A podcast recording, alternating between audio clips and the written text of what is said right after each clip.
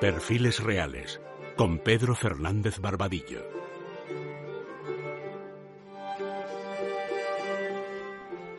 En la época de las grandes monarquías, las princesas solían ser prendas de alianzas.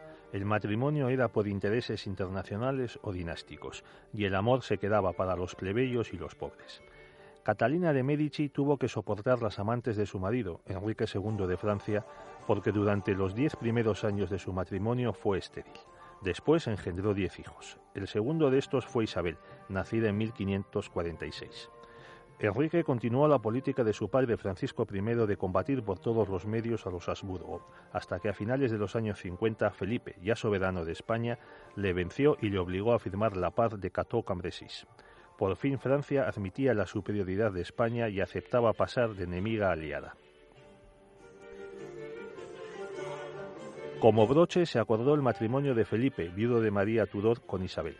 La boda entre el monarca español y la princesa Valois se celebró por poderes en París en junio de 1559.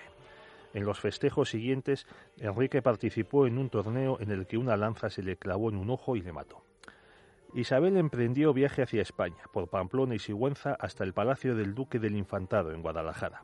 Allí se encontró con Felipe en el verano de su vida, con 32 años de edad en todos los lugares por los que pasaba era aclamada no solo por su belleza y juventud, sino porque era Isabel de la Paz. Un año hubo que esperar para consumarse el matrimonio. De esos meses se conserva una carta que Isabel escribió a su madre. Os diré que soy la mujer más feliz del mundo y no debo esta dicha sino a vos.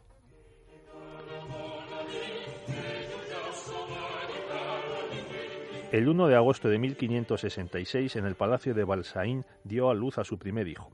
Como un marido del siglo XXI, Felipe asistió al parto y sostuvo la mano de su esposa. El bebé fue una niña que recibió los nombres de Isabel Clara Eugenia. El 10 de octubre de 1567 nació su segunda hija, Catalina Micaela.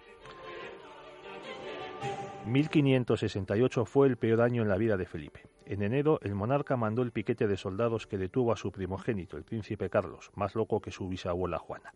Y en julio el muchacho falleció. En septiembre, Isabel, que ya había sufrido años antes viruelas y tuberculosis, cayó de nuevo enferma. Los médicos españoles no fueron capaces de descubrir que estaba embarazada y le aplicaron sus remedios de matarifes, sangrías, purgaciones, ventosas, enemas. El 3 de octubre, el cuerpo agotado de Isabel dio a luz a una niña de cerca de seis meses de edad que murió inmediatamente. Su madre lo hizo horas después. En su testamento confió la decisión sobre su tumba a su marido. Porque como le fui muy obediente en la vida, así lo quiero ser en la muerte.